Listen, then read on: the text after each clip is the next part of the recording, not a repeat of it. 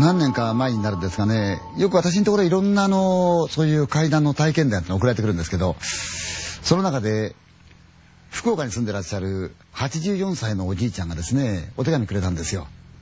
中見ましたらね、原稿用紙にびっしり書いてるんですよ。読んでるうち、これ結構怖いんですよね。というのは、このおじいちゃんがまだ若い頃、ちょうど日本が敗戦を迎えたすぐ後ぐらいですかね。ですから、娯楽なんかあるような時代じゃないんですよね。唯一、そのおじいちゃん楽しみだったのは、夕方仕事が終わってから乾いて釣りをすることだったんですよね。自転車に乗って出かけてった。で、いつものように竿を刺したんですが、どういうわけだか釣れないんですよね。おかしいな。でも帰りゃいいんですが、また場所を変えてみた。そこでも釣れない。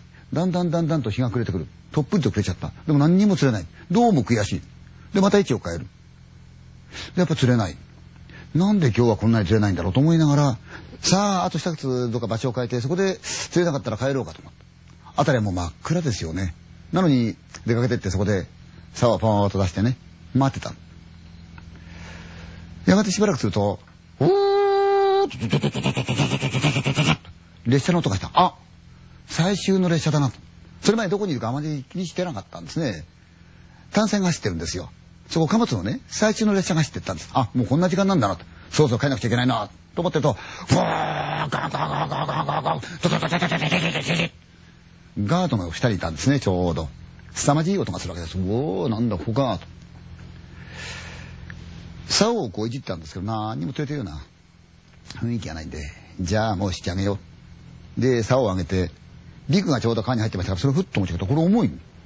あれなんでこれ重いんだろうと思って、いや、これ、かなりの目方。あれ？中に何か入ってる。何が入ってるんだろうと思って、そのビクを持ってった。ひっくり返ったら出てこない。ザバザバザバザバザバザバ音がする。なんかベトってんでもこう手に触る。なんか入っちまったのかな？なんだろうなと思った。昔の自転車ですからね。ペダルをカーって回すと、それでもってこう、摩擦でもって電気が起きるんですよね。で、ライトをこう向けといて、そこにビークを置いてね。思いっきり、ザーって自転車回してみた。明かりがファーっとついたんで、その明かりに向けて、よっこらせ、ビクの中をひょいっと見た瞬間に、でーっと思った。ザルですよね、ビクってね。あのザルの中に、女の顔がすっぽり入って、こっちじーっと見て、ここから血流してる。でーっと触れた。と遠くの方でカーン、カーン、カーン、カーン、カーン、カーン、音がする。なんだろうと思った。鉄橋のとこで音がする。よーく見てみると、それは首の長い体が鉄橋によって暴れてる。パーン、パーン、パーン、パーン。で、ーっと腰が抜けてしまったって言うんですよね。どうやら、それは、女性の自殺体だったんですね。